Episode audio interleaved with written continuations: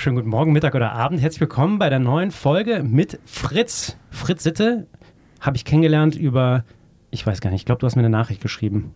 Per, per Instagram, per WhatsApp. Wer, wie, wie bist du eigentlich auf mich gekommen? Echt gute Frage.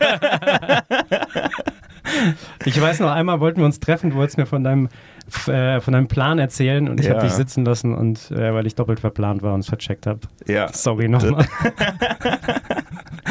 Stimmt, ja, ich wohne ja im Prenzlauer Berg und dann bin ich zu dir nach Kreuzberg gefahren und dann warst du wieder im Pre Prenzlauer ja, Berg. das war ja. irgendwie so gegengleich, ja. Schade, sorry nochmal. Ähm, Fritz Sitte, Fritz läuft einmal durch Afrika und zwar schon sehr, sehr bald, in wenigen Wochen. Wir kennen uns jetzt durch ein paar Läufe. Hochspannend das Thema, finde ich. Und genau, deswegen ist das heute das Thema. Aber bevor wir über diese wirklich maximal absurde, über dieses maximal absurde Projekt sprechen, erstmal, Pretz, wer, bist, wer bist du überhaupt? Was hast du überhaupt vorher gemacht und wie kam es dazu? Aber erstmal, wer, wer, wo kommst du überhaupt her? Äh, ich komme aus der Nähe von Münster, ähm, so ein Dorf, was die meisten Münsteraner auch nicht kennen, deswegen sagen wir einfach Münster. Und äh, ähm, ja, bin dann vor ein paar Jahren, ich glaube fünf Jahre sind es her, nach Berlin gezogen.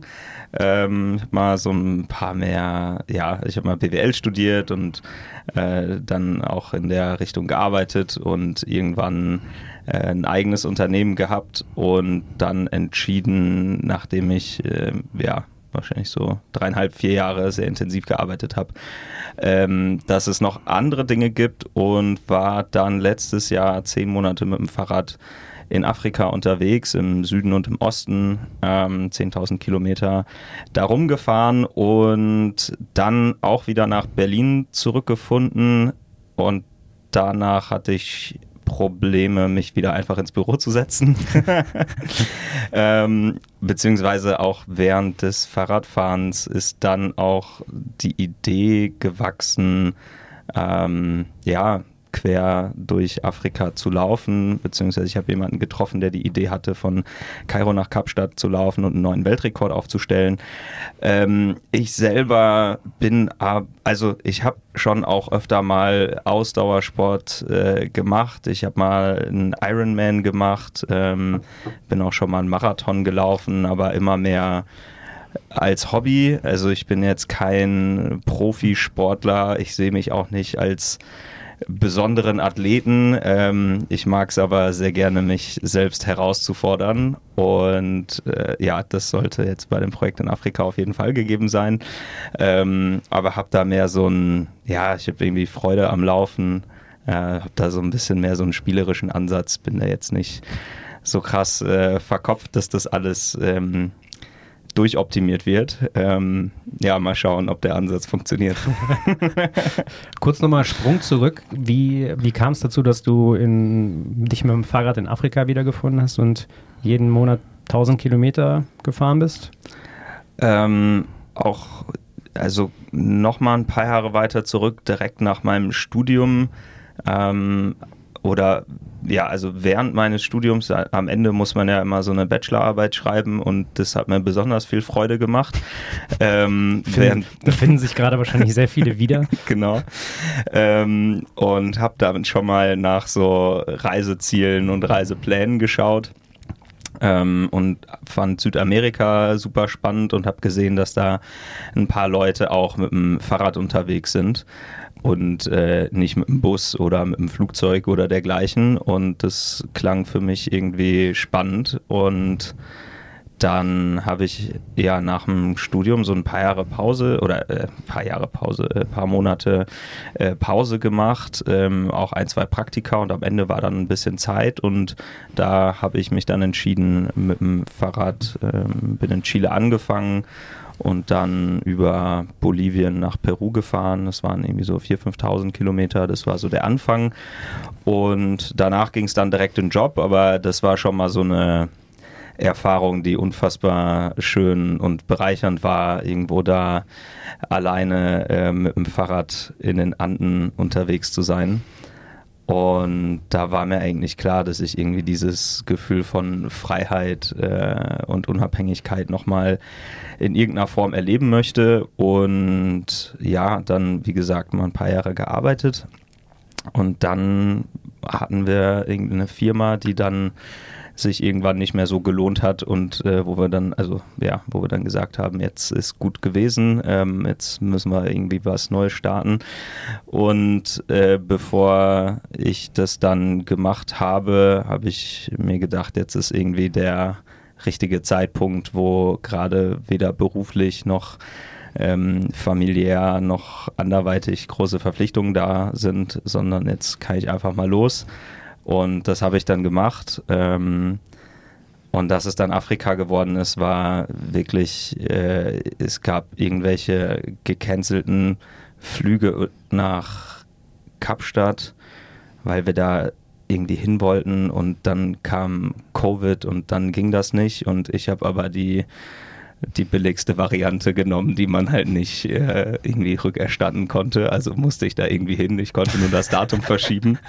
Ähm, und dann dachte ich mir, das passt ja ganz gut. Fliege ich da mal runter. Ähm, und dann wurde ich noch zu einer Hochzeit eingeladen, die dann in äh, Ägypten stattfinden sollte. Und dann dachte ich, ja, dann habe ich einen Grund von Süden nach Norden zu fahren. Am Ende bin ich dann, äh, also ich war auch auf der Hochzeit, aber bin da nicht mit dem Fahrrad gelandet, sondern bin erstmal umgedreht und dann auf dem Rückweg ähm, da vorbei. Ähm, genau, und zwischendrin lag auch noch der Kilimanjaro und mein Vater wollte da immer mal hoch. Und ich dachte, wenn ich dem nicht ein bisschen in den Arsch trete und äh, ihn motiviere, da mit mir zusammen hochzugehen, macht er das auch nicht mehr. Und dann ist da ja quasi der Trip durch Afrika raus geworden.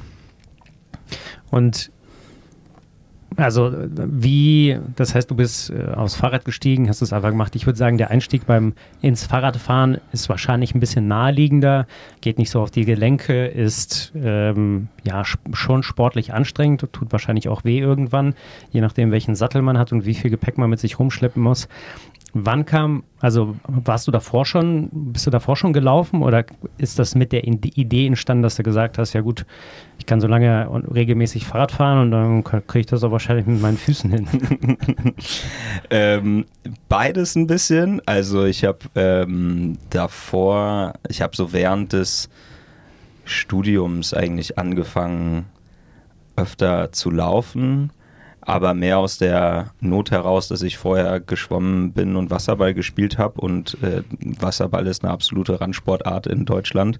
Äh, da gab es dann keinen Verein mehr im Studium. Und nur ins Fitnessstudio gehen war mir ein bisschen zu langweilig. Und dann bin ich immer mal wieder äh, für eine Stunde raus und laufen gegangen und habe irgendwie einen Kopf frei bekommen. Und dann hat sich das so nach und nach gesteigert. Und dann bin ich auch irgendwann mal einen Marathon gelaufen äh, hier in Berlin. Und das Jahr drauf habe ich dann einen Ironman gemacht. Also so ein bisschen Ausdauererfahrung und Lauferfahrung hatte ich, ähm, auch bevor ich da aufs Fahrrad bin. Aber währenddessen habe ich dann gemerkt, okay, ich, ähm, also ich habe, während ich da in Afrika war, dann auch aus Spaß mal äh, einen Triathlon gemacht. Ähm, bin da ähnlich wie ihr bei der, bei der Challenge Rot, war ich da mit Flipflops am Start, ähm, mit meinem Stahlrad, bin irgendwie in Boxershorts geschwommen, weil ich keinen Neo und keine Badehose hatte. Äh, und ja, ich mag so Herausforderungen. Ähm, und dann kam das so ein bisschen zusammen, dass ich gemerkt habe, dieses Reisen ähm, auch random sich irgendwo in die Ecke ins Zelt hauen, pennen, weiterfahren, äh, im nächsten Dorf irgendwas zu essen finden, ähm, damit so klarkommen. Ähm, das kann ich auf jeden Fall gut und das ist zum Beispiel, glaube ich, auch das, was viele, also wenn ich jetzt super schnell einen Marathon laufen kann unter perfekten Bedingungen, ähm, dann fliege ich vielleicht nach Afrika und habe mir am ersten Tag direkt den Magen verstimmt, dann laufe ich da auch nicht 60 Kilometer am Tag. Das sind so Sachen, bei denen weiß ich, dass mein Körper irgendwie funktioniert ähm, und dass ich da sehr widerstandsfähig bin. Und jetzt wirklich dieses weite Laufen, da muss ich mich jetzt schon aktiv drauf vorbereiten. Aber der Grundgedanke war ein bisschen so, hat mit dem Fahrrad funktioniert, wird auch zu Fuß klappen. ich, also ich finde ich find den Ansatz großartig und ich finde es natürlich auch äh, super, wie du, äh, wie spielerisch du das, das Ganze siehst. Wie Also ich denke natürlich auch gleichzeitig daran, woher die Intention also kam, beziehungsweise was, was, was das mit dir gemacht hat, diese Fahrradtour, die ja auch ein bisschen länger ging. Also hat das in dir so ein bisschen ein Gefühl von Lebendigkeit entwickelt oder so. Das ist ja sehr, sehr unplanbar, weil jeder Tag natürlich anders ist und sehr wahrscheinlich anders kommt, als man ihn sich vorstellt. Entweder sieht man neue Sachen oder man verstimmt sich doch den Magen oder, also das sind ja sehr viele Faktoren, auf die du gar keinen Einfluss hattest und auch dieses Mal gar nicht haben wirst. Also zu den ganzen Details können wir ja gleich nochmal kommen. Ja, ist das auch nochmal etwas gewesen, was dir Spaß gemacht hat und ja, sozusagen Freude bereitet hat, diese Challenge auf dich zu nehmen, weshalb du es wieder machst und nochmal ein bisschen extremer? Ähm, also es spielt auf jeden Fall mit rein. Ähm, ich habe am Ende war das, also warum ich mich dann auch dafür entschieden habe, jetzt diesen Lauf zu machen, waren mehrere Faktoren. Ähm, ich habe eigentlich dann bei dieser Triathlon Challenge, das war in Ruanda, ähm, gemerkt, dass ich solche in Anführungsstrichen verrückten Herausforderungen machen kann und die mir intrinsisch Freude bereiten und andere von außen nur den Schmerz sehen und irgendwie den Kopf schütteln. und man gleichzeitig damit äh, die Aufmerksamkeit auf sich ziehen kann und die für einen guten Zweck nutzen. Und ich habe auch natürlich dann auch größer im, im gesamten Kontext der Reise ähm, gemerkt, beziehungsweise es war mir vorher irgendwie auch klar, aber natürlich wird es in solchen Momenten deutlich, dass also ich bin ein sehr freiheitsliebender Mensch und komme mit solchen Strukturen sehr gut klar, dass ich mich darauf nicht vorbereiten kann. Ähm, das macht für mich auch einen Großteil der Freude aus. Also ich fände es eher also es wird für mich voll was wegnehmen, wenn ich jetzt jede Nacht im Hotel schon vorgebucht hätte, dann äh, weiß ich nicht, ob ich dann noch loslaufen würde. also es macht auf jeden Fall auch einen Reiz äh, mit aus und genau, es war dann, äh, dass ich quasi dort den äh, Henry getroffen habe. Das ist ein Südafrikaner, der ja, mich darauf aufmerksam gemacht hat, äh, möchtest du äh, oder dass er äh, von Kairo nach Kapstadt laufen möchte. Und dann kam eben genau, was ich gerade beschrieben habe, mit dazu, dass mir das eben intuitiv sehr, ja, sehr leicht fällt, dass das irgendwas ist, was ich gerne mache, gleichzeitig andere für verrückt halten und man das ähm, für gute Dinge nutzen kann. Ähm, und das war dann am Ende das Ausschlaggebende, zu sagen, okay, ich versuche das Ganze jetzt auf eine Ebene zu bringen, die absurd genug ist, dass es vielleicht auch äh, genügend Aufmerksamkeit auf sich zieht, dass ich noch weiter gedacht, am besten Fall das mal irgendwann professionell machen kann und auch davon leben. Ähm, und genau, das sind eben die, sind jetzt die Ansätze, die da alle mit reinfließen und äh, vertraue dem Prozess und schau mal, was daraus wird. Vielleicht einmal kurz zusammengefasst, dein, dein Vorhaben mit Zahlen, Daten und Fakten. Weil wir reden natürlich jetzt einmal durch quer irgendwie Afrika laufen. Du hast jetzt Kairo nach Kapstadt gesagt. Du wirst es, glaube ich, andersrum laufen. Äh, genau. Wenn er einmal kurz das, äh, dein Vorhaben, dein Plan einmal äh, vorstellen kannst. Ja, genau. Also ursprünglich war der Plan von Kairo nach Kapstadt zu laufen. Wir haben die Route jetzt kurzfristig geändert. Das heißt, wir werden in Kapstadt starten und hoch nach Kairo laufen. Äh, dabei laufen wir durch neun Länder, ähm, 11.000 Kilometer und ich werde circa 60 Kilometer am Tag zurücklegen zu Fuß sportlich. äh, was war der Grund für den Switch von der Richtung, dass ihr sozusagen von Süd nach Nord lauft und nicht andersrum? Ja, die La also die äh, politische Lage ähm, und auch die soziale Lage im Sudan ist derzeit so unstabil, ähm, dass es uns das nicht ermöglicht, in das Land äh, einzureisen. Und wären wir im Norden, sprich in Kairo gestartet, hätten wir uns eigentlich am ersten Tag ähm, dazu entscheiden müssen, entweder runter Richtung Sudan zu laufen und dann zu hoffen, dass wir da bis dann November irgendwie bessere Bedingungen vorfinden oder gleich eine andere Route wählen. jetzt starten wir im Süden und haben nochmal deutlich mehr Zeit, dass sich die Lage da zum Positiven entwickeln kann. Und wenn absehbar ist, ähm, dass sie das nicht tut, dann äh, gibt es ein, zwei Alternativrouten, die wir dann im Zweifel in Betracht ziehen können. Okay, und du redest von wir, das heißt, du bist nicht allein unterwegs? Genau, äh, mein Bruder wird mich begleiten, ähm, aber nicht zu Fuß, sondern der ist auf dem Fahrrad. Sprich, der darf sich um alles andere kümmern, weil ich habe ja den anstrengenderen Part. Das heißt, der ist mit dem Fahrrad unterwegs, hat das ganze Equipment, hat äh, die kümmert sich um, also kümmert er sich auch um Logistik, macht ja wahrscheinlich beide gleichzeitig, ne, so Routenplanung und Co. Genau, ähm, also das werden wir zusammen machen ähm, und mein Equipment habe ich tatsächlich sogar selber in einem kleinen Anhänger, den ich hinter mir herziehe. Also ich bin in dem Sinne ah, unabhängig. Okay. Also wie, wie Jonas. Ähnlich wie Jonas. Ja, tatsächlich auch äh, der. Der gleiche, das, ja. das gleiche Modell. ja. Ich, ich mal den nochmal anders an. okay, das, was, wie kann ich mir das vorstellen? Was ist, was ist da drin? Also, wenn du autark sozusagen laufen kannst, was ist, was ist hinten drin und wie schwer ist das, falls du das irgendwie schon einschätzen kannst? Ja, also da drin ist äh, Zelt, äh, Matte, Schlafsack ein paar Klamotten und ja, dann, ich denke mal, den Kocher werde ich zu Max, zu meinem Bruder rüberschieben. Und äh, dann natürlich noch irgendwie ein bisschen Wasser und Essen. Da kommen wir dann ja, mindestens auf 15 Kilo und dann, je nachdem, wie lang die Etappen sind, auch gerne mal 20, 25, wenn du mal wirklich Wasser hinten reinschieben musst. Weil quasi keine Verpflegung zwischendurch kommt, oder? Genau, ja.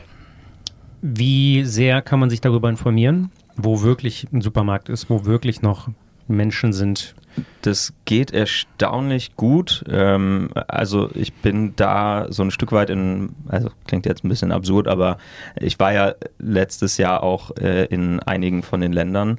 Ähm, deswegen ist es ein Stück weit Komfortzone für mich, weil ich ungefähr einschätzen kann, worauf ich mich zumindest so reisetechnisch einlasse. Ähm, ich habe da so eine, oder es gibt eine WhatsApp-Gruppe von RadfahrerInnen, die auf der Route zwischen Kapstadt und Kairo unterwegs sind. Da kann man immer mal wieder zu spezifischen Routenabschnitten auch fragen, wie die so klargekommen sind. Ähm, dann gibt es noch ein paar Apps, die sehr ergiebig sind. Bin äh, ein Fan von iOverlander. Da werden auch immer wieder so Sachen eingetragen, ähm, wenn Leute irgendwo was zu essen bekommen haben, äh, ihre Autos repariert, ihre Fahrräder repariert, wo sie irgendwie günstig geschlafen haben. Äh, da kann man sich immer on the go Infos rausziehen. Ist das so eine, ist das eine App oder eine Plattform online? Äh, ja, ist eine App, genau. Okay. Ja. So community-based und entsprechend äh, ist das auch ziemlich aktuell, weil jeder Zeit, zeitnah das einträgt. Genau, ja.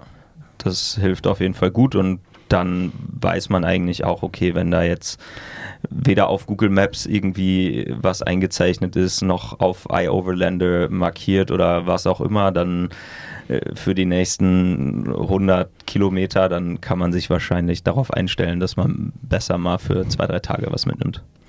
Nicht schlecht. Und wenn du jetzt die, also die, die Route, wahrscheinlich die grobe Route, die habt ihr geplant. Du mhm. hast ja auch gerade eben gesagt, dass ihr deswegen auch von Süden nach Norden lauft.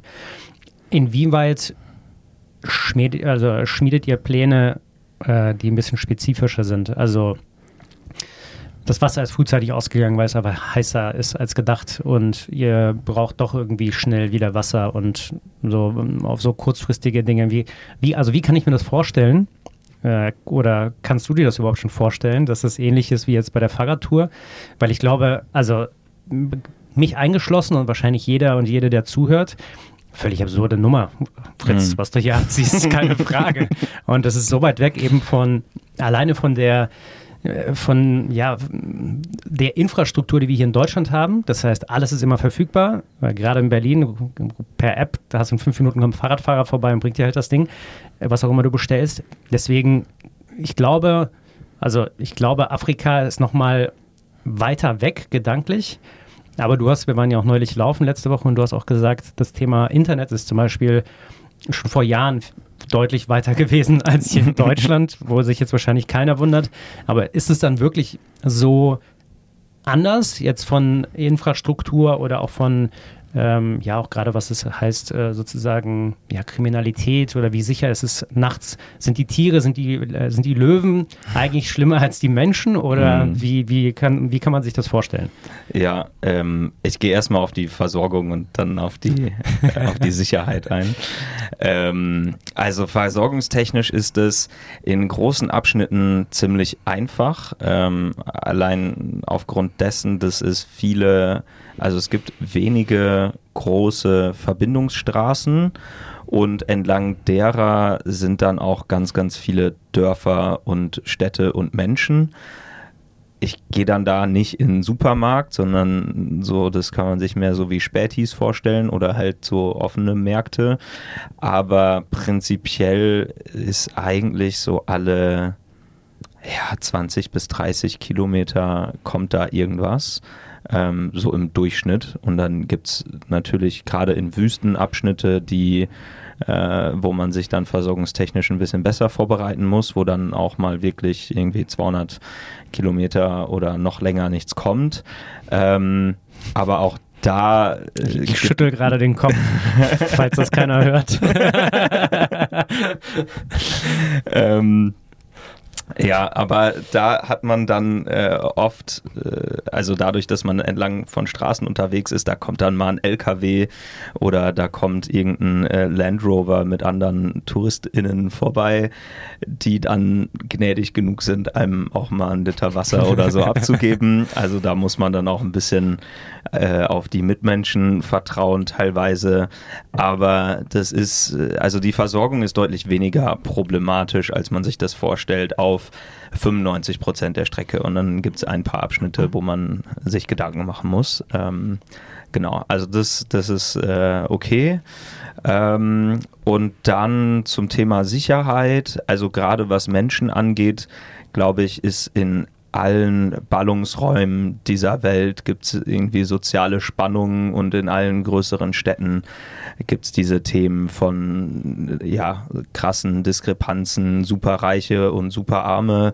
Ähm, und dann gibt es auch Regionen oder Gebiete in diesen Städten, von denen man sich äh, besser fernhält, weil die Kriminalitätsrate dann doch ziemlich hoch ist. Äh, ich glaube, wenn man sich jetzt aber mal so eine Heatmap anschauen würde, wo wirklich die Sachen passieren, dann ganz großer Teil der Kriminalität passiert dann genau in diesen ein, zwei riesengroßen Städten, wahrscheinlich noch in ein, zwei richtig beschissenen Vierteln und der Rest vom Land ist voll entspannt und da bist du auf dem Land unterwegs, die Leute bauen ihr eigenes Zeug an, ähm, da wird einem im Zweifel, ist da die Wahrscheinlichkeit, dass einem das Fahrrad oder irgendwas gestohlen wird, viel, viel geringer als hier mitten in Berlin. Weil, also was sollen die damit machen? Also so ganz ja, blöd gesagt, ähm, wenn ich jetzt hier in Berlin irgendwem was abnehme, kann ich das sofort weiterverkaufen oder sonst was. Wenn man sich da das fancy Fahrrad von dem äh, Musungu, also von dem Weißen, schnappt, dann weiß auch jeder, dass es irgendwie das ist.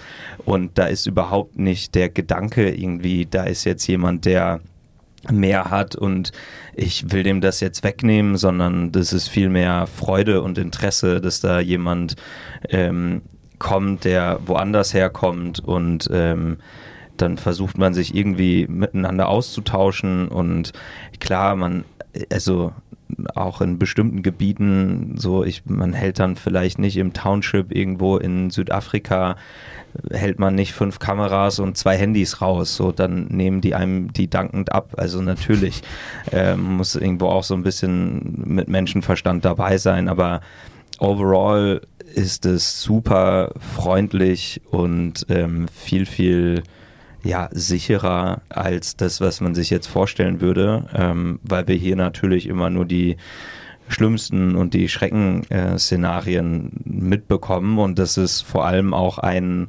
Motivator von mir, diesen Lauf zu machen, einfach zu zeigen, dass es nicht so ist, äh, wie wir uns das vorstellen, dass die erste Frage äh, auch nicht äh, vielleicht, ja, dass wir gar nicht immer so an die Sicherheit denken sollten und müssten, ähm, sondern da viel offener auf, ja, auch auf fremde Menschen, egal auf in welchem Land, auf welchem Kontinent zugehen können. Und ähm, wenn man da irgendwie eine gewisse Positivität und Unvoreingenommenheit mitbringt, ähm, dann wird einem das auch, äh, ja. Kriegt man das zurück? Genau, wird ja, einem das zurückgezahlt, ja. Also kennt man ja die Positivität, wenn man hier mit dem, mit dem, Strahlen aus dem Haus geht in Berlin, kriegst du es ja auch direkt zurück. Und ich finde, also die Erfahrung, die ich gemacht habe vom Reisen, je, je ländlicher das Gebiet, umso freundlicher die, die Menschen. Das ist im Prinzip landesübergreifend so und ich glaube, also ich finde es großartig äh, und dann kommen wir gleich zum nächsten Punkt, nämlich, ähm, dass du genau das äh, ja eben von, von dort hierher bringen willst, über wahrscheinlich Content und dann entsprechend die Frage von mir als Content Creator, wie wirst du das überhaupt begleiten? Also ähm, so Max wird mit sein und wird dich die ganze Zeit begleiten. Gibt es noch jemanden, der irgendwie dich unterstützen wird, äh, hier aus Deutschland oder wird jemand vorbeifliegen und vorbeikommen und dich einfach sozusagen ein, ja, ein Stück weit filmen? Äh, genau, also wir haben äh, Hilde mit dabei als Kamerafrau. Die äh, kommt auch aus Berlin, äh, arbeitet aber zurzeit in Kapstadt und wird von dort aus uns immer mal wieder äh, zur Seite springen für ja wahrscheinlich so einmal im Monat, wenn es gut klappt. Für so fünf bis sieben Tage ist sie dann immer wieder dabei ähm, und kümmert sich dann Fulltime darum, guten Content von uns und ja hoffentlich auch von den Begegnungen und Erfahrungen, die wir da machen werden, einzufangen. Was habt ihr dann dabei an Equipment? Also wird Max dich filmen, wirst du dich filmen? Sowohl als auch. Also wir werden beide unsere äh, Telefone am Start haben und dann auch ein oder zwei Actionkameras, äh, eine mit 360 Grad. Ähm, genau, dass wir da ein paar coole Shots auch on the go machen können und jetzt nicht rein auf Hilde angewiesen sind. Ähm, ja, also es wird ein Mix aus den normalen Handyshots und ein paar hochwertigeren Sachen. Spannend. Also äh, spannend, weil also es gibt ja jemanden gerade, der, ich glaube, der läuft auch einmal durch, durch Afrika. Den hattest du auch erwähnt. Äh, nenn mir den Namen nochmal. Ähm, der heißt äh, Russell Cook. Genau, der ist auch schon ein bisschen länger unterwegs. Weißt du, wie, wie er unterwegs ist? Will der irgendwas brechen oder guckst du dir da was ab, wie, wie er es macht? Ja, also äh, der ähm, läuft erstmal im Westen von Afrika äh, und ich laufe eher im Osten. Also die Routen sind unterschiedlich und er läuft vom südlichsten Punkt ähm, Afrikas hoch an den nördlichsten Punkt ich glaube, der ist in Algerien. Ähm, das heißt, seine Route ist auch ein bisschen länger als meine. Ich glaube, er ist gut 15.000 Kilometer unterwegs. Bei mir sind so ungefähr 11.000. Ähm, ich schüttel wieder den Kopf. ähm, ja, so extrem ist es gar nicht, was ich mache. es, gibt, es gibt immer einen Verrückteren, das stimmt. Ja, ja, ja. äh, muss nur wissen, wo man suchen muss. ähm, und ja, der Unterschied ist ein bisschen, dass er einen vollen Support-Van hat ähm, und da auch, ah, okay. glaube drei bis vier Leute dauerhaft mit am Start sind. Ähm, was ja auch so die ganze Content Creation und alles drumherum und Versorgung etc. natürlich ein bisschen erleichtert. Ähm, ja, ist glaube ich am Ende so ein bisschen eine Philosophiefrage, was man jetzt besser findet. Ich, ich für mich finde, äh, dass ich ja, ich sehe nicht so den Sinn darin, laufen zu gehen, wenn ein Auto neben mir herfährt. Ähm, aber auch das ist, ich glaube, weiß nicht, wahrscheinlich so wie bei Bergsteigern, ob man jetzt mit oder ohne Sauerstoff auf den Berg geht. So, keine Ahnung, hat beides seine Daseinsberechtigung und der macht es auf jeden Fall auch sehr, sehr cool und äh, ja, auch auf jeden Fall beeindruckend und schön zu sehen, äh, dass es irgendwie geht, auch äh, wenn der, äh, wenn der auch hart am Leiden ist. also ist so ein bisschen, äh, ja, äh, gut zu sehen, dass es irgendwie funktioniert, aber auch teilweise ein bisschen beängstigend. das heißt, eine Netflix-Doku wird es eher von ihm geben als von dir? Oder haben wir da auch eine Chance, irgendeine, irgendein Format, dass, du, dass ihr irgendein Format rausbringen mit Hilde? Ja, also der Plan ist auf jeden Fall, dass wir ähm, das in Doku-Format am Ende äh, kriegen. Ähm, ja, also ob es jetzt dann bei Netflix landet, ähm, schauen wir. Sagt Aber Bescheid, alle, die zuhören, wenn, genau, wenn Kontakt wer, besteht. Auf jeden Fall, ja, wir haben eine gute Story am Start. ähm, nee, aber geplant ist auf jeden Fall, dass wir da einen Dokumentarfilm am Ende rausmachen. Nice. Und so Thema, es tut weh, da denke ich natürlich an Verletzungen. Wie souverän gehst du das Thema an? Das heißt also, du trainierst jetzt gerade, wie, wie lange bereitest du dich darauf schon vor und in, in welchem Umfang, damit man so, eine, so ein Gefühl dafür bekommt?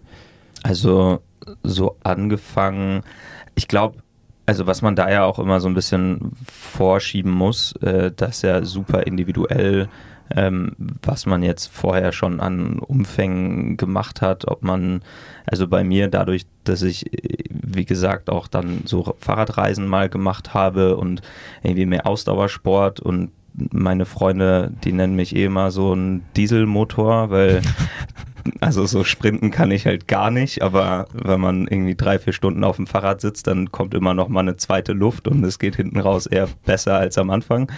Ähm, das heißt, ich hatte generell schon äh, so einen guten Fettstoffwechsel und irgendwie ganz so lange Sachen haben mir immer ganz gut getaugt. Ähm, und trotzdem das Laufspezifische habe ich jetzt angefangen im Februar ähm, genau, das sind jetzt dann so sieben, sieben Monate, die ich im Training bin. Und äh, immer, also immer gleich, täglich oder wie viel, wie viel pro Woche ungefähr, Kilometer? Ja, also das haben wir natürlich so sukzessive gesteigert. Ähm, dadurch, dass ich letztes Jahr vor allem mit dem Fahrrad unterwegs war, ähm, war ich dann nicht mehr ganz auf dem Lauflevel, wie ich das vielleicht dann vor zwei Jahren mal gewesen war. Äh, sprich, da haben wir dann erstmal wieder mit, äh, also die Grundausdauer viel mit Fahrradfahren aufgebaut und ähm, ja auch gehalten und das Laufen dann nach und nach gesteigert und dazu zwei bis dreimal die Woche Krafttraining, um einfach so die Stabilität in den Körper, in die Beine zu bekommen um da, du hast gerade angesprochen, Thema Verletzungen, ähm, dem möglichst vorzubeugen, dass ich äh, ja also irgendwo beim Auftreten die äh, Beine überbelastet sind und man dann irgendwelche Ausweichbewegungen mit den Knien, mit der Hüfte, was auch immer macht, sondern dass das möglichst stabil bleibt und man ja da hoffentlich äh, weitestgehend äh, gefreit ist von, von Verletzungen. Das heißt, das heißt, du bist jetzt auch die ganzen, also wie viel, einfach damit man sich das vorstellen kann, wie viel läufst du gerade pro Woche? Ja, also jetzt gerade sind so 120 bis 150 Kilometer die Woche, ja. Und jetzt in den ganzen letzten Monaten einfach auch ganz, also entspannt sage ich bewusst, weil ich weiß, dass du läufst eher Piano weit, musst viel essen, musst viel schlafen, hast du gerade eben gesagt, bevor wir hier aufgenommen haben. Aber ansonsten alles gut gegangen, die ganzen letzten Monate? Ja, also gerade am Anfang, in den ersten Monaten, ähm, hatte ich so ein bisschen noch mein, mein Pensum von irgendwelchen Ironman-Zeiten im Kopf und dachte, das muss ja easy wieder gehen, alles. und dann hatte ich auch Zeit und Motivation und dann noch Radfahren on top und Gym on top. Und ähm, ja, da war ich manchmal ein bisschen überm Limit und hatte auch so ein, zwei Verletzungen mal, die sich dann, die zum Glück nicht super langwierig waren, ähm, sich dann alles wieder gegeben hat. Und dann habe ich auch einen Physio noch äh, mit reingenommen, dem, bei dem ich alle zwei Wochen bin, der Marco. Äh, und das ist auch super hilfreich, um so ein bisschen zu verstehen, wo die Sachen herkommen, ähm, um da ja dann auch jetzt für vor Ort ähm, der, also jemanden zu haben, der ein bisschen meinen Körper kennt, der weiß, wenn mal irgendwo was äh, zwickt und zieht, ähm, der weiß, wo ich dann da ansetzen kann. Viel mehr Max. und genau, äh, das, das ist auf jeden Fall eine super Unterstützung dahingehend. Was waren das für zwei Wehwehchen, sage ich mal, die du jetzt in der Vergangenheit hattest, in der jüngsten, am Anfang? Ähm, also ich hatte am Anfang äh, vor allem mit dem also rechts von der Leiste so runter ins Bein. Irgendwie haben immer die die Hüftbeuger äh, wehgetan. das habe ich dann aber so nach und nach in den Griff bekommen. Als dann rechts gut war, fing es links an. Wie das dann äh, oft so ist. aber in den Griff bekommen durch Mobilitätsübungen oder durch Gym oder? Ja, genau, also sowohl als auch. Ähm, genau, Mobilität. Ähm, lockern ähm, mit, mit Marco und ähm, ja, manchmal ist es ja einfach auch ein Ding von einer Überbelastung, wenn man dann ein bisschen rausnimmt und dem Körper Zeit gibt, sich äh, anzupassen, ähm, dass dann so Disbalancen auch weggehen. Ähm, viel war bei mir tatsächlich auch, äh, also ich hatte nie wirklich Corona-Symptome, also ich hatte nie eine schlimme Corona-Erkrankung, ähm, waren aber trotzdem auch viel so im Rippen- und Brustkorbbereich, dass da viel verklebt war. Auch das spielt ja dann mit rein, wenn es darum geht, ob man gut atmen kann oder nicht. Ähm, also Marco ist sich ziemlich sicher, dass ich mal irgendwie Corona gehabt habe, aber dann wahrscheinlich ja irgendein Verlauf, der sich nicht so äh, aus, äh, ja, den man nicht so gemerkt hat. Mhm. Aber auch das hat sich dann entsprechend aufs Laufen äh, ausgewirkt und da haben wir dann auch viel gemacht ähm, mit, mit der Atmung und äh, den, den Brustkorb zu mobilisieren, dass das geschmeidiger läuft und je besser da oben ähm, sich die Lungenflügel öffnen und schließen und da Luft und Sauerstoff durchläuft, desto entspannter ist dann auch der Rest vom Körper und dann läuft es da auch besser. Das heißt, es geht ja, geht ja nicht nur um, um die Atmung, sondern auch um die Re Regeneration, weil einfach mehr Blut dahin fließt, wo es notwendig ist, damit man mit die Recovery, Recovery stimmt. Ne? Ja. Ja, ich finde ich find nämlich, äh, ich frage ganz bewusst, weil ich finde das Thema gerade sehr, sehr spannend, äh, auch aus jüngsten Erfahrungen meinerseits. denn ich finde so, ich befasse mich ja jetzt auch schon seit Jahren mit dem Thema Laufen und glaube immer, ich weiß alles mhm. und dann kommt irgendeine Verletzung und dann beschäftigt man sich ein bisschen damit und findet heraus, man weiß eigentlich gar nichts. Mhm. Und dann versuche ich sozusagen die Transferleistung zu bringen und mich in einen Anfänger, eine Anfängerin hineinzuversetzen, die gerne sozusagen ja starten, mot sehr motiviert sind, äh, sozusagen schnelle Erfolge spüren und sehen in der Zeit, in der Distanz und äh, dann gerne natürlich am Ball bleiben, weil einfach die Motivation stimmt. Und dann kommen halt so, so Dinger wie Chin Splints oder was am Knie oder unterer Rücken und ja, die Sachen, kommen halt genau, wie du es eben auch angerissen hast, vom Übertraining, äh, gleichzeitig aber auch, ja, und das habe ich jetzt auch am äh, eigenen Leib erfahren, von einem nicht stark genug ausgeprägten Grundgerüst, nämlich der Muskulatur. Und wenn sich das entweder zurückbildet über die Jahre, weil man einfach viel läuft, wie bei mir, oder wenn man da gar nicht dran arbeitet und einfach drauf losläuft und sozusagen nur monoton drauf trainiert, dann ja, spürt man es auf jeden Fall entweder irgendwo, wo es sich bemerkbar macht, aber was gar nicht die Ursache ist. Das finde ich eigentlich am interessantesten, weil du ja auch gesagt hattest, beim Marco hat dir, also du hast ja auch ein bisschen Hilfe geholt, damit du verstehst, wo die Sachen herkommen. Und äh, ja, das ist, heißt halt nicht immer da, wo, wo es weh tut und zwickt. Genau das ist auch die Ursache, woran man arbeiten muss. Und äh, ja, ich finde das sehr, sehr wichtig, glaube ich, auch für gerade für dein Vorhaben, damit du jetzt nicht, weiß ich nicht, wenn deine Achillessehne wehtut, so wie es bei mir der Fall war, dass du jetzt anfängst, die zu massieren und irgendwie versuchen, das zu schonen, statt irgendwie deine Wadenmuskulatur aufzulockern, weil die halt komplett dicht ist. Ja, ja, absolut. Also da ein bisschen die Zusammenhänge äh, zu verstehen, hilft auf jeden Fall. Äh, ja, ich bin da, also ich will jetzt auch ich habe also aus dem Grund Marco dabei. Ich bin jetzt auch kein, äh, kenne auch meine eigenen Limitations und weiß, dass ich da äh, auch das nicht gänzlich verstehe. Ähm, aber ich sehe auch, also ich bin auch ein großer Fan ähm, davon, die Dinge ein bisschen ganzheitlicher anzugehen. Ähm, auch äh, Andi, mit der ich, also die macht meine, äh, unterstützt mich mit Trainingsplänen für das Gym. Ähm, und die ist äh, auch Running Coach äh, bei Nike und äh, studiert Biomechanics.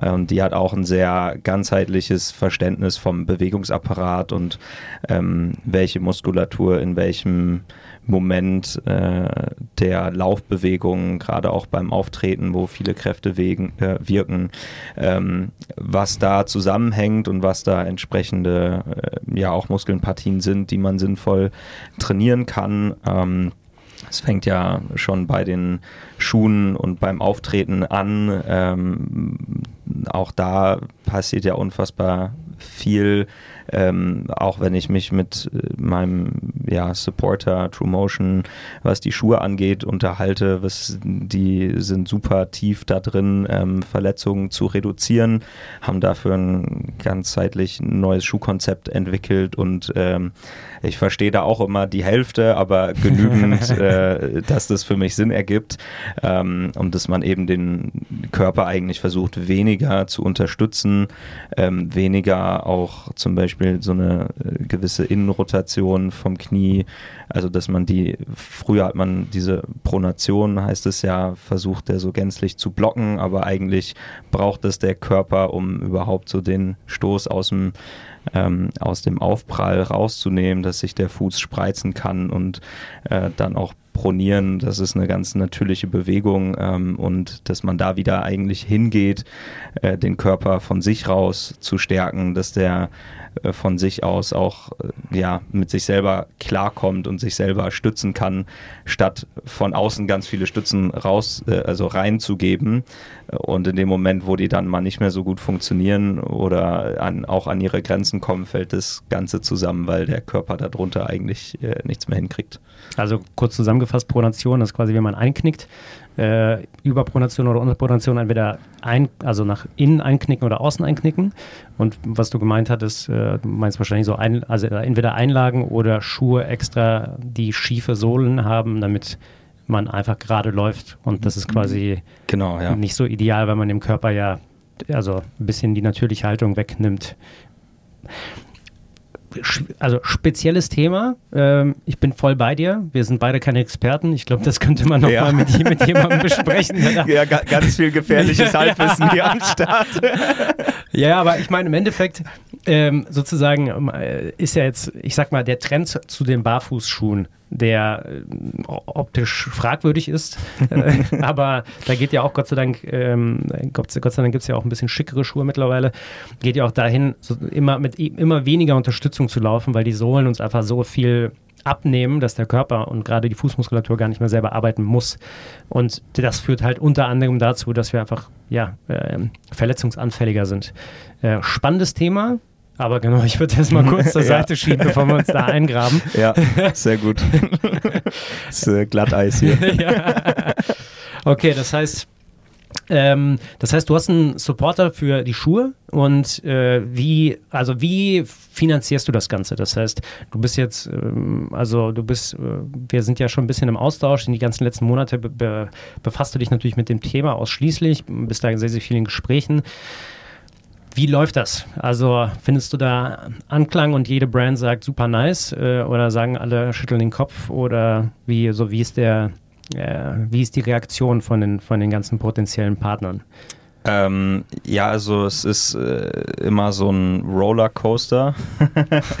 ähm, also gerade wenn es dann darum geht, äh, also Produktunterstützung funktionieren sehr gut, auch an dem Interesse sowas äh, ja zu unterstützen oder generell erstmal, wie sie das Projekt finden. Das ist immer cool. Also da mangelt es nicht an Interesse, aber das sind natürlich Unternehmen, die dahinter stehen und das sind irgendwelche Marketingabteilungen und die haben ihre Pläne und die haben ihre Budgets.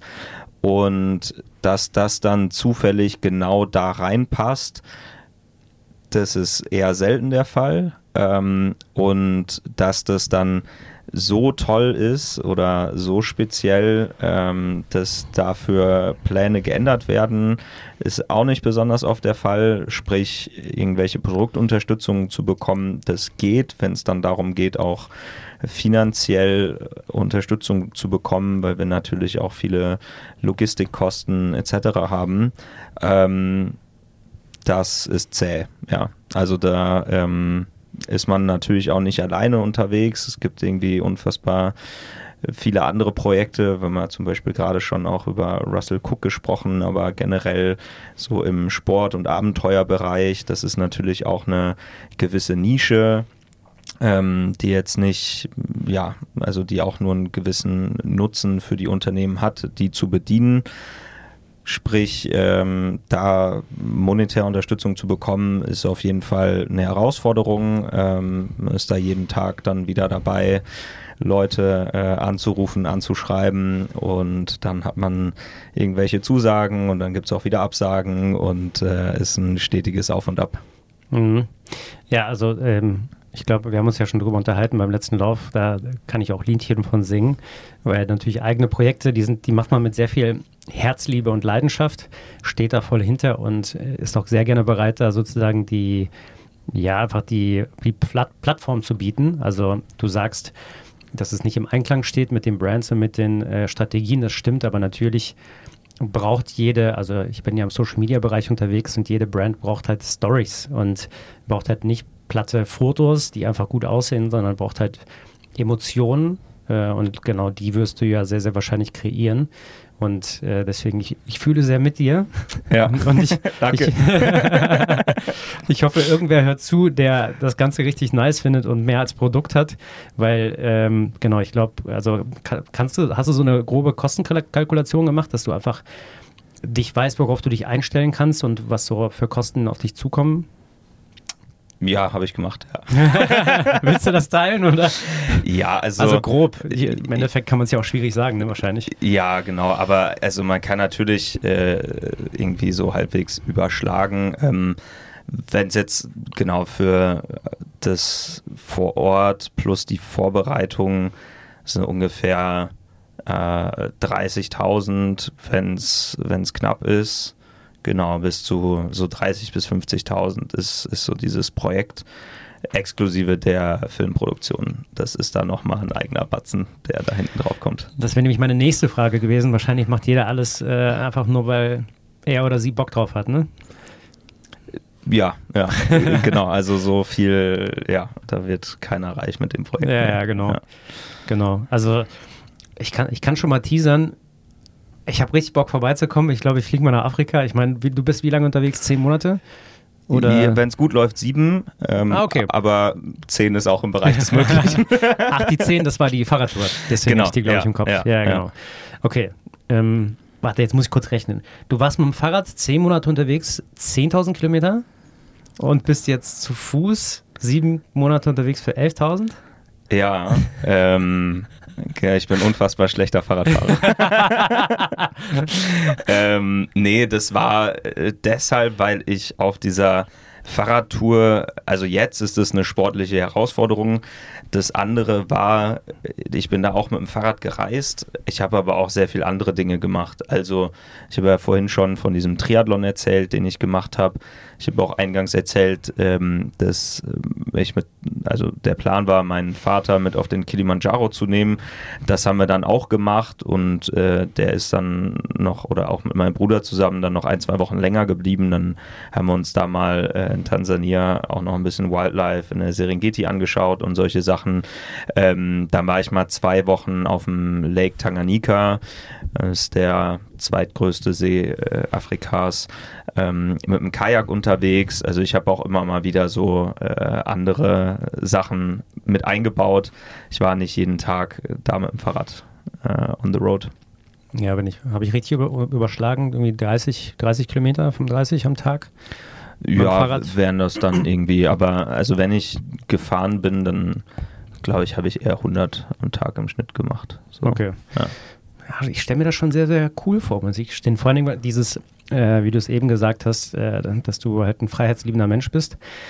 Und das hast du natürlich. Das Gefühl machst du dir halt, indem du selber täglich entscheiden kannst, wo es hingeht und nicht angewiesen bist auf andere Verkehrsmittel. Genau, ja. Und ähm, ja, es gibt, glaube ich, so zwei, also so, so zwei Sichtweisen. Es hat mich mal auch jemand gefragt, wie kannst du morgens losfahren, wenn du noch nicht weißt, wo du abends schläfst? Und meine Sicht war so, ja, genau, ist doch mega geil. Ich kann anhalten, wo ich will. ähm, und ich glaube, das, das trifft es wahrscheinlich so ganz gut. Also für mich ist es ähm, ja ein Ding von Freiheit und Flexibilität und ich kann irgendwie die Orte finden, die schön sind. Ähm, aber klar, gibt dann auch mal Tage, an denen man nicht am geilsten Spot pennt, sondern irgendwie, wenn es halt dann wirklich die Sonne untergegangen ist, man noch so irgendwie rechts von der Straße ab in den Busch krabbelt und irgendwie, ja, dann ist es halt das und ist auch okay. Also muss ja nicht immer ein Highlight sein. Ist ja auch im Zweifel gut, damit die Highlights auch Highlights bleiben. Genau, ja. Also äh, rechts in Busch krabbeln, das heißt wirklich, ihr fahrt auf der, auf, ist das eine Schotterpiste oder ist sie asphaltiert? Teils, teils. Ja. Ähm, aber es wird tatsächlich auch viel Asphalt sein, mhm. ja. Und dann, äh, wenn ihr, wenn es abends ist oder du deine 60 voll hast oder wie du dich fühlst, dann wird, guckt ihr, wo ihr, wo es nice aussieht oder es einen schicken Ausblick gibt und dann lasst ihr euch da nieder. Ja, so ungefähr. Also man kann natürlich auch, ähm, ich hatte es ja gerade schon mal oder eingangs gesagt, diese App äh, iOverlander ist tatsächlich auch mit, ähm, also auch wenn da Leute mal irgendwo Wildcamping machen oder irgendeinen guten Spot gefunden haben, im Zweifel ist der auch irgendwo markiert und man hat natürlich auch also das ist ja nicht wie äh, mit dem Auto, dass man jetzt unfassbar schnell unterwegs ist. Das heißt, man kann auch von Tag zu Tag einfach mal schauen, so äh, hey, da kommt in 60 Kilometern oder in 55 Kilometern Dorf XY. Ähm, können wir mal schauen, ob das irgendwie passt und wenn nicht, dann laufen wir sonst noch ein bisschen weiter, aber dass man manchmal zumindest mal so einen groben Anhaltspunkt hat, wo man für den Tag hinläuft, wo man so hinkommt. Ähm, auf dem Punkt 60 werden das natürlich auch nie, ähm, sondern ja, wenn es halt bei 58 was Gutes gibt, hält man da an. wenn man noch drei mehr laufen muss, um einen guten Spot zu erreichen, dann äh, macht man auch das.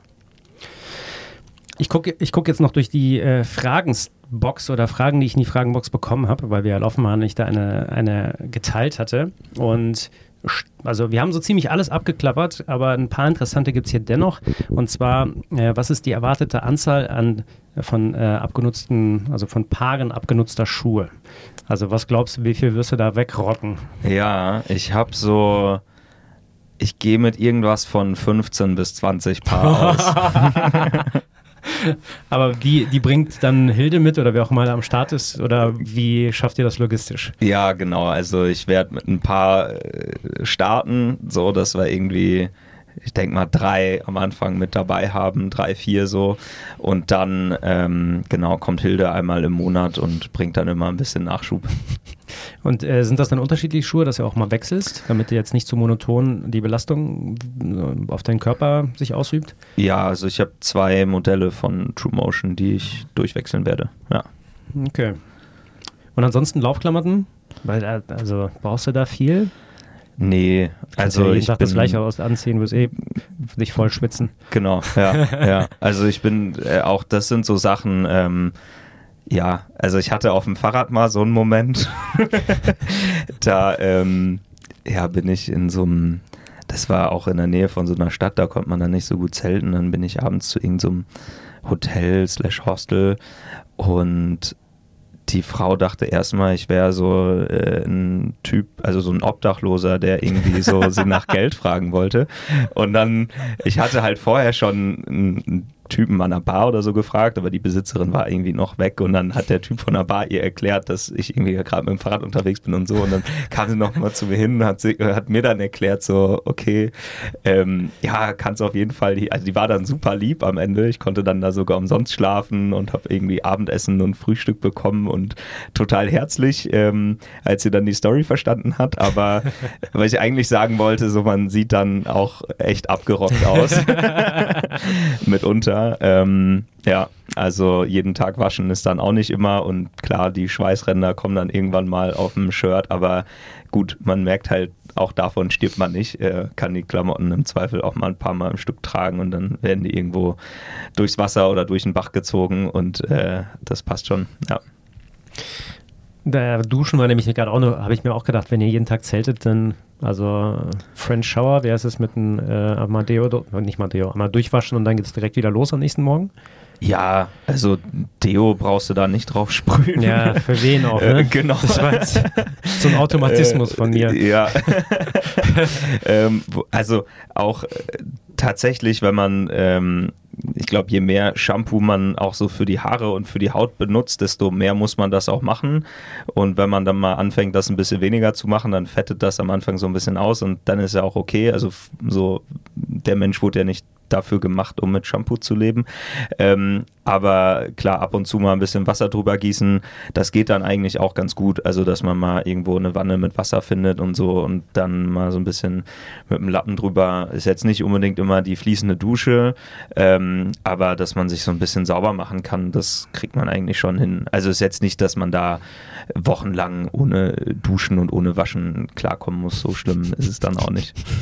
Ich würde mich sonst freuen auf den ähm, auf den Content, wenn du so richtig verwahrlost aussiehst. Ja. Nach so acht, acht Tagen laufen, ja. 480, fast 500 Kilometer runter, runter und äh, ja, ja, kann ich mir Aber, vorstellen, wie, das aus, wie du aussiehst. Also mein Bruder war auf jeden Fall äh, nicht bereit, mit mir in einem Zelt zu schlafen. also es gibt ja zwei separate Zelte, damit er ah, okay. das nicht jeden Abend ertragen muss. Macht Sinn, macht Sinn. Äh, sind das so Ein-Mann-Zelte oder wie? Ja, die sind, also per se Zweimannzelte, sind aber minimal breiter und wenn du da zu zweit drin liegen würdest, dann äh, würdest du auch einen Krampf kriegen. Mhm. Genau, also sind Zweimannzelte, einfach damit man mal sich um die eigene Achse drehen kann. Ähm, und wenn man mal drei Sachen irgendwie noch mit reinpackt ins Zelt, damit die auch trocken bleiben, dass man einfach ein bisschen Platz hat, sind am Ende 300 Gramm mehr und äh, ich glaube, für 200 Tage bin ich gerne bereit, äh, das, diesen Kompromiss einzugehen. Ja, ja.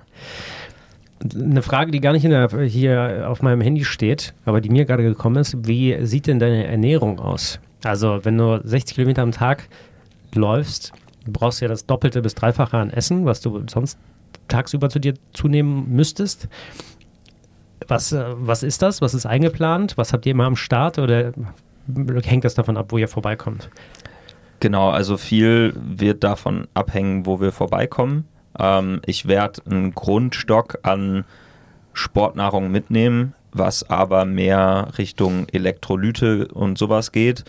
Und ein bis zwei Gels bzw. Riegel am Tag, wenn man mal einfach einen Kackmoment hat und irgendwie fünf bis zehn Kilometer überbrücken muss, dass man dann im Zweifel was reinschieben kann. Das sind aber alles mehr so Backups ähm, und klar, also so Elektrolyte und Salz, äh, das ist irgendwie eine Notwendigkeit. Ich werde beim Laufen deutlich mehr schwitzen als beim Radfahren. Wenn die irgendwann fehlen, dann ist Ende. Ähm, und alles andere ist aber vor Ort, ja. Also ich habe ja gerade schon gesagt, die Versorgung ist jetzt gar nicht so herausfordernd, wie man sich das irgendwie vorstellen würde. Man findet eigentlich relativ oft mal irgendwo so eine kleine Küche, wo äh, eine Mama äh, dann Reis mit Bohnen macht oder äh, viel auch Fleisch, aber ich bin vegetarisch, deswegen werde ich größtenteils Bohnen essen. Ähm, Genau. Und dann immer, wenn man mal irgendwo ist, wo es was zu kaufen gibt, ein bisschen äh, Nudeln äh, oder ich zum Campen nehme ich immer ganz gerne Couscous, weil man da nur heißes Wasser drauf gießen muss. Einpacken, Erdnussbutter ist immer gut, eben wegen der Kalorien. Ähm, ja, aber also ich werde auf jeden Fall auch nicht dicker ankommen, als ich hier loslaufe. Unwahrscheinlich, kann ich mir nicht vorstellen. Ja, also wird auf jeden Fall eine Herausforderung, die ganzen Kalorien reinzukriegen. Auch so Nüsse und so gehen natürlich immer gut. Alles, was eine relativ hohe äh, Kaloriendichte auch hat. Ähm, aber klar, äh, muss natürlich schauen, dass man die Mengen irgendwie reinkriegt. Äh, ich werde jetzt aber keine dehydrierten äh, Wandersachen oder irgendwas oder so Military-Nahrung mitnehmen, sondern einfach äh, das nehmen, was es vor Ort gibt. Ähm, damit kommen die Menschen dort ja auch klar und das wird mir auch reichen. Ja. Die nächste Frage geht ein bisschen deeper.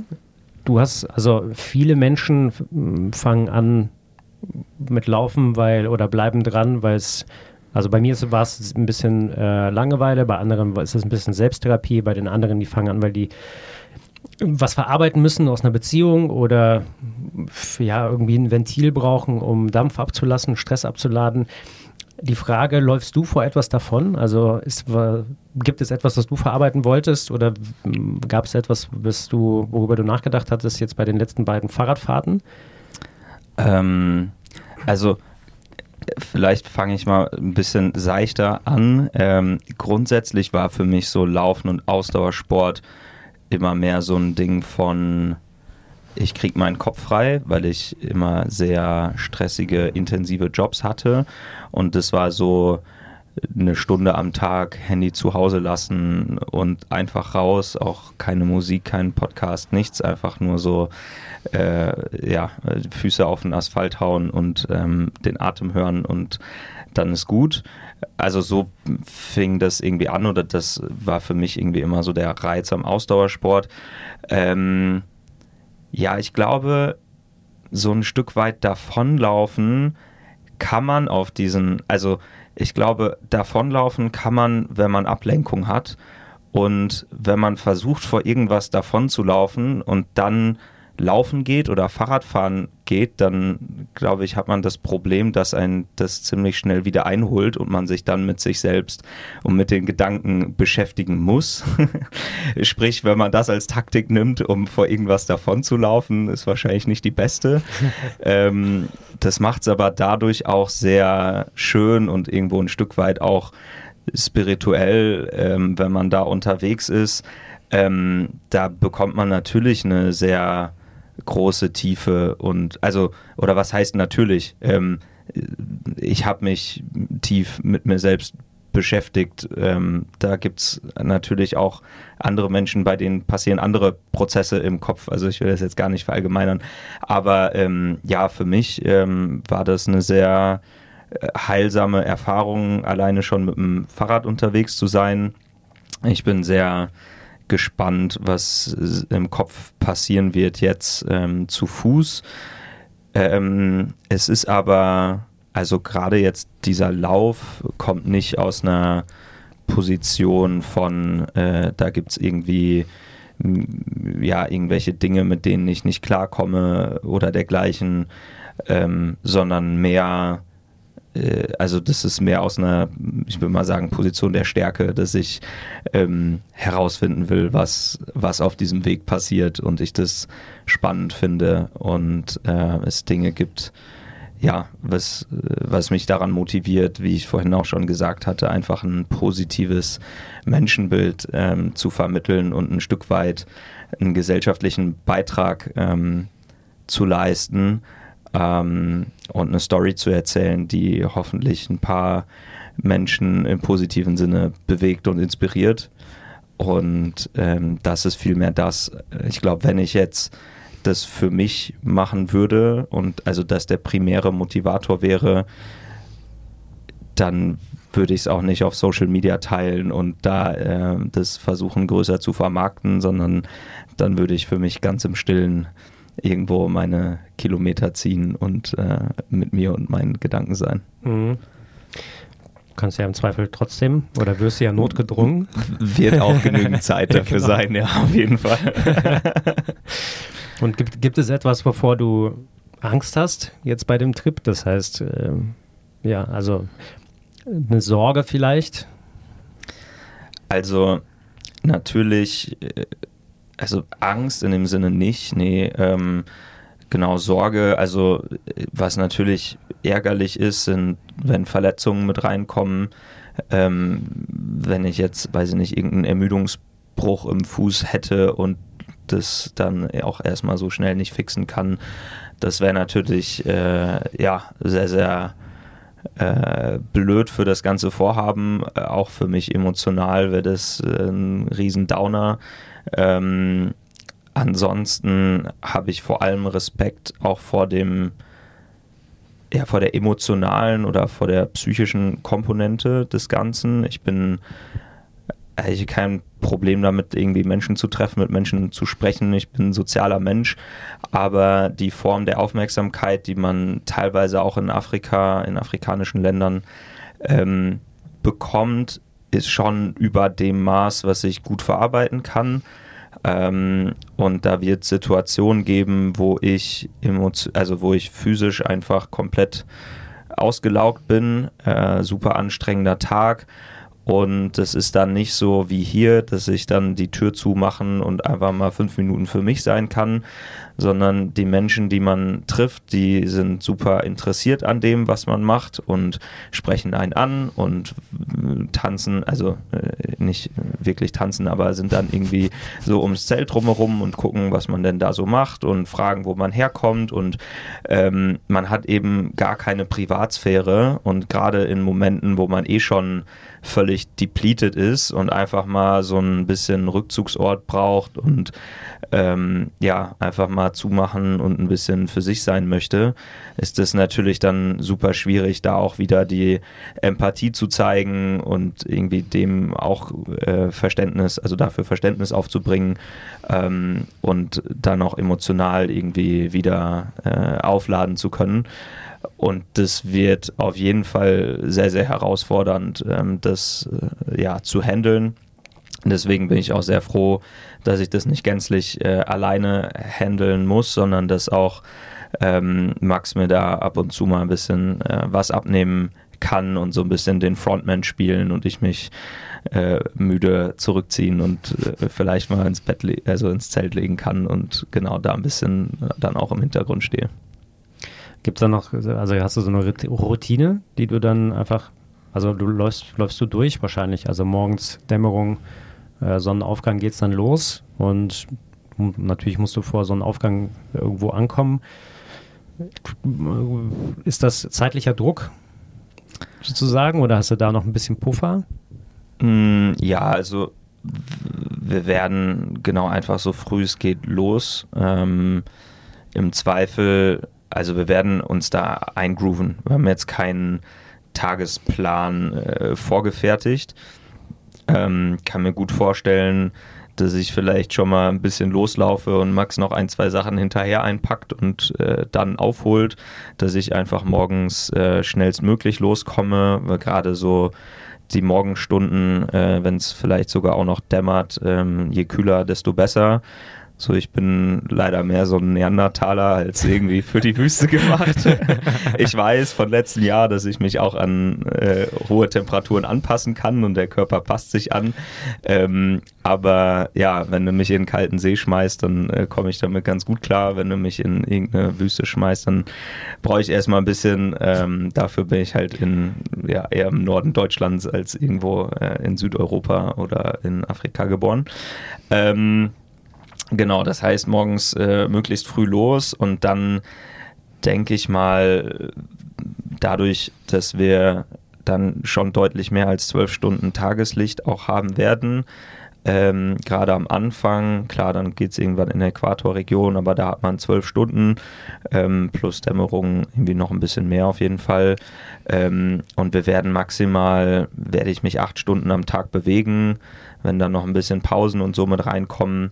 Ähm, ich denke, ich werde mal so 4 mal 15 oder 3 mal 20 Kilometer machen und dazwischen immer wieder Breaks. Ähm, und dann müsste das auch ganz gut hinkommen von der Zeit her, ja.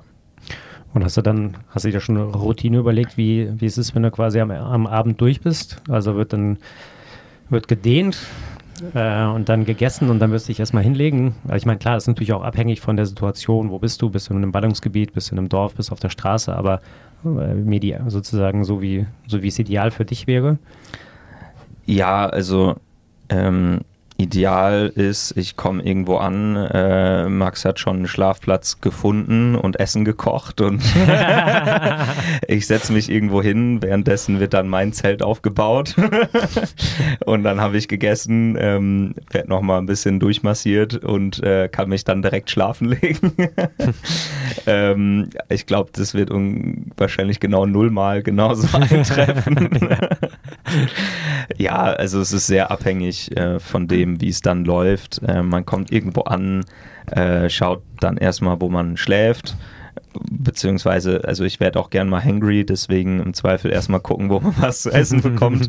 Step one, genau, dann irgendwie gucken, wenn es jetzt irgendein Dorf ist. Ansonsten natürlich erstmal, also wenn es jetzt in der Natur ist, ähm, Lager bzw. Zeltplatz finden, äh, Kocher aufbauen, irgendwie Nudeln, sonst was reinschmeißen, kurz Zelt aufbauen, und ja, dann maximal so 10, 15 Minuten irgendwie den kleine so ja, Mobility-Sachen machen. Auch nicht zu lang, war ansonsten mit der Tag zu lang und ich werde es dann eh nicht machen und ähm, ist ja oft gut, die Sachen präventiv zu machen und nicht äh, reaktiv, mhm. wenn es dann schon, schon, zu spät ist. Genau. genau. ähm, und deswegen lieber äh, kurz und knapp so die, die bisschen, die nötigsten Sachen, wenn man merkt, einmal so ein bisschen durchgehen, gucken, wo ist gerade besonders steif und dann da rangehen, äh, ein, zwei Sachen machen und dann ist gut. Ähm, genau, und dann kann man meist auch ziemlich gut, ziemlich früh schlafen. Und natürlich, dadurch, dass wir das jetzt ein bisschen aktiver spielen, ähm, werden wir auch noch immer mal kurz am Handy sein, äh, schauen, dass wir irgendwie alle Geräte aufladen, ein paar Sachen hochladen. Ähm, solche Sachen, das kommt dann noch on top. Aber ja, dann musst du auch mindestens zehn Stunden schlafen. Die braucht der Körper dann. Genau, ja. Und äh, also witzigerweise, ich habe, ähm, ja, also wenn du dann mal auch keinen Empfang hast oder so, ich habe auch schon äh, zwölf Stunden auf so Reisen geschlafen, ne? weil dann wird es halt manchmal auch ein bisschen früher dunkel und dann passiert ja auch nichts mehr. Dann kannst du auch pennen gehen und so.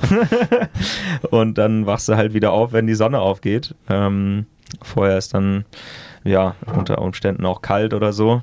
Und ja, also viel schlafen geht da gut. Ja. ja was, was sind da, du sagst kalt, was sind da für Temperaturen dann nachts? Ähm, ja, auch total unterschiedlich. Ne? Also, also klar, je nördlicher, äh, umso, umso wärmer.